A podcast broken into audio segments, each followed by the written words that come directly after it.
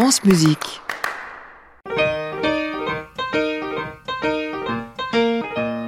Sur le coup de trois heures. L'heure non de se demander ce qu'il y avait au commencement, mais au contraire de se préoccuper des fins dernières et de la fin des temps en écoutant le chant prophétique de la Sibylle. L'Antiquité dénombrait dix Sibylles, prophétesses divinatrices. Les livres sibyllins, conservés pieusement dans le temple de Jupiter Capitolin à Rome, furent réduits en cendres lors de l'incendie du Capitole en 83 avant notre ère. On reconstitua comme on put la collection de ces écrits oraculaires d'une obscurité épaisse qui furent ensuite censurés, expurgés et finalement tous détruits à la fin de l'Empire romain.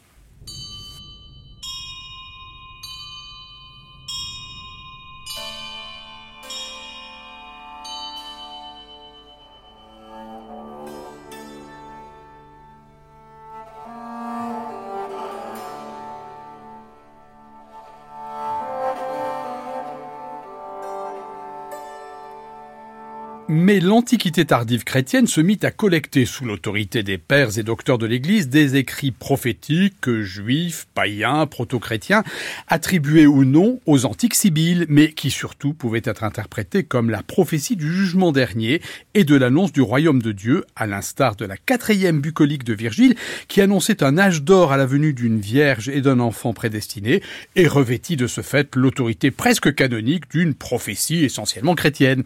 Ces oracles sibyllins, charmants quand ils annoncent le règne du paisible enfant né de la Vierge, ne lésinent pas en détails horribles s'agissant des fins dernières, ténèbres, tempêtes de feu, écroulement de l'édifice du monde, etc., sans omettre les châtiments épouvantables infligés aux impies et aux méchants de tout acabit.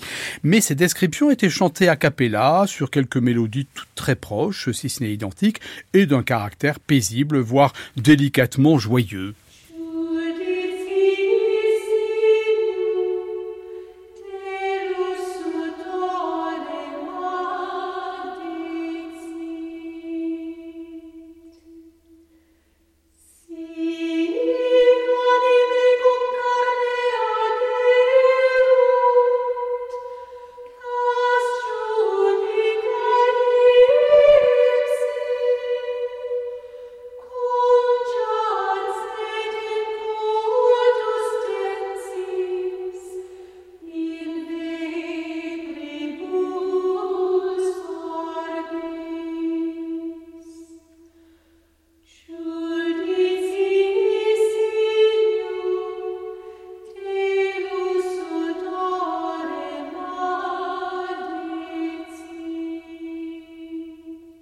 Autour de l'an 1000 et au XIe siècle, période, contrairement à ce qui se dit, florissante dans la vie intellectuelle de l'Occident chrétien, avec notamment l'essor des techniques d'écriture de la musique, nombreux sont les manuscrits qui, en Espagne, en Italie et dans la France méridionale, contiennent des versions convergentes, textes et musique, des prophéties de la Sibylle ou des Sibylles, et c'est à la même époque qu'apparaît la prose, la séquence de la messe des morts, le fameux dies irae, avec mention de la Sibylle, jour de colère ce jour-là, il réduira le monde en cendres, David l'atteste avec la Sibylle testée David comme Sibylla.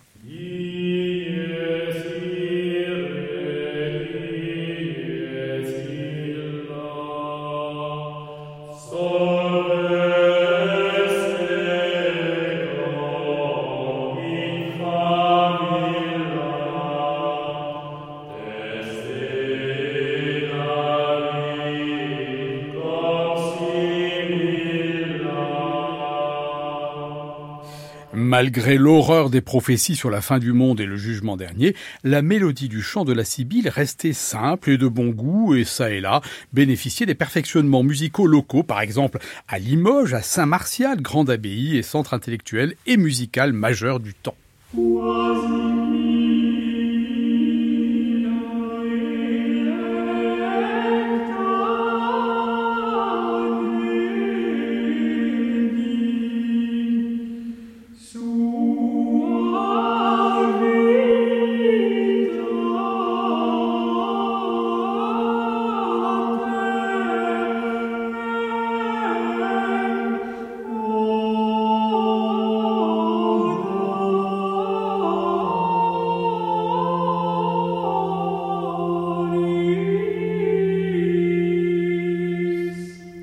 Du Moyen Âge et la Renaissance, fascinés par l'Antiquité, le sont aussi par ces textes prophétiques nimbés de mystère et par les personnages de ces divinatrices.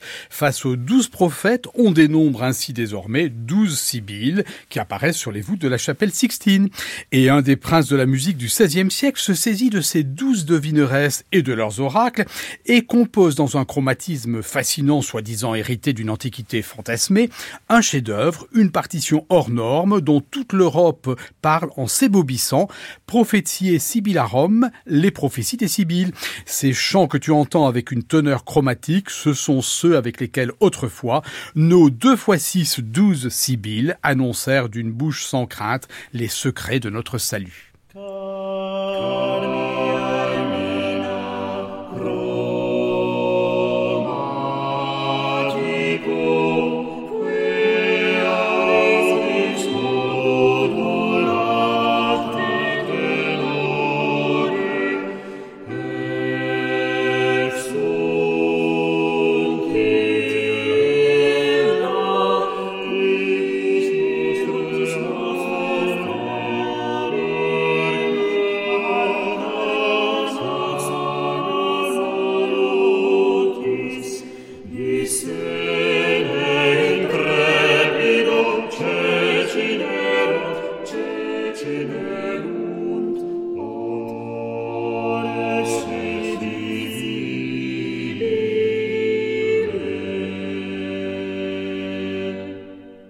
À la même époque, le Concile de Trente décide, pour alléger la liturgie de Noël, de supprimer l'usage du chant antique et médiéval de la Sibylle. Mais ici et là, en Espagne notamment, en particulier à Majorque, on résiste à l'injonction tridentine et papale. En 1666, l'Inquisition elle-même ordonne la disparition absolue de ce chant de la Sibylle, mais sa popularité lui permet d'être toléré et de se maintenir au cours des siècles, puis d'être officiellement autorisé en 1967 et enfin déclaré patrimoine mondial de l'humanité par l'UNESCO en 2010. Toujours chanté à voix seule, a cappella, à la fin de la nuit de Noël, par un enfant déguisé en prophétesse qui égrène avec moult détails les horreurs et désastres des temps derniers et plus sommairement se réjouit de l'annonce du salut et de l'avènement du royaume de l'enfant Dieu. Voici un bref extrait de ce Cannes de la Sibylla enregistré à Majorque le jour de Noël 1952.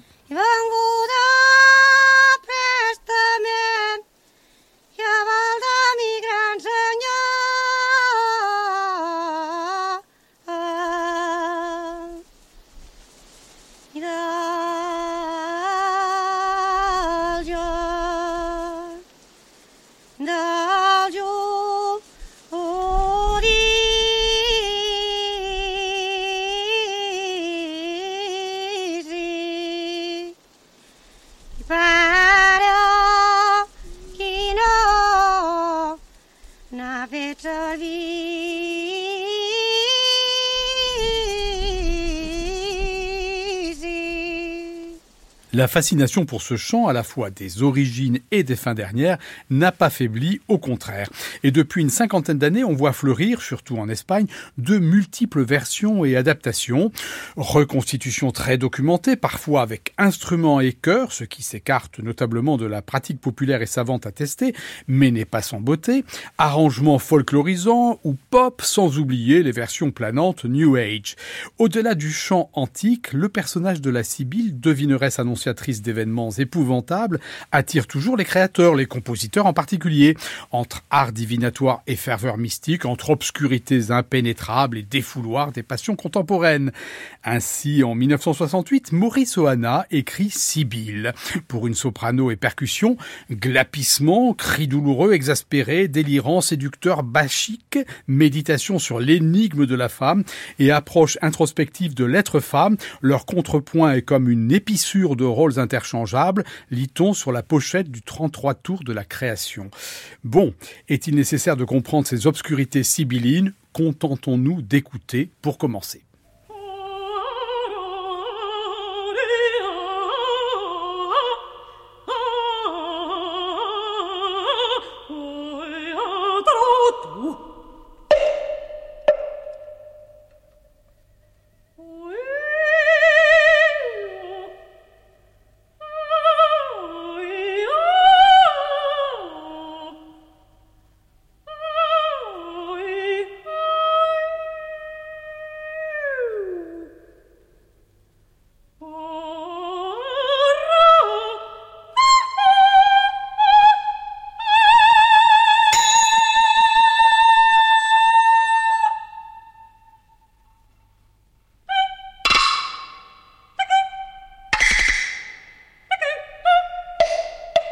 En 1983 est créé au Festival de Salzbourg avec une distribution luxueuse sous la direction d'Herbert von Karajan, De Temporum Fine Commedia, le jeu de la fin des temps, opéra oratorio, dernière grande œuvre de Karl Orff.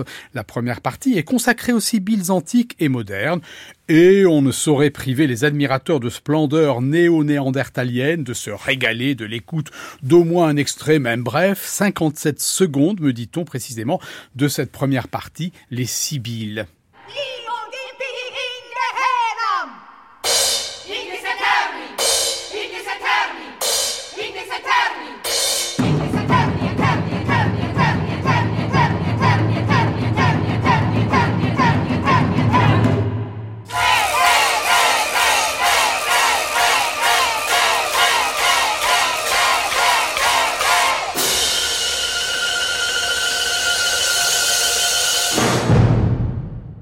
Refouloir des tristes passions du siècle.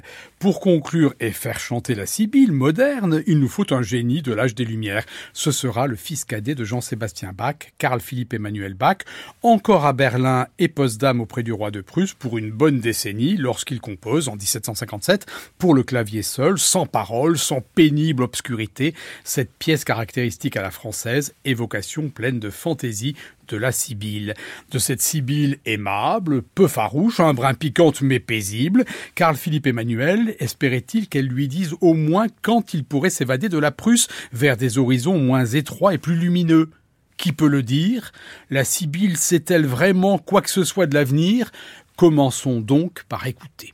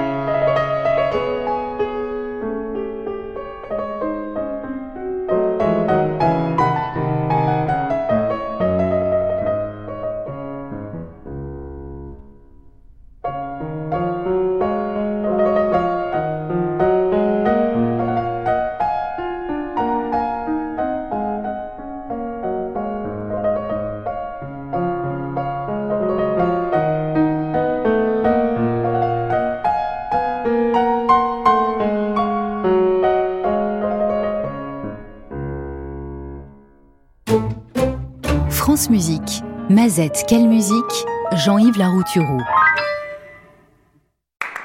À réécouter sur francemusique.fr.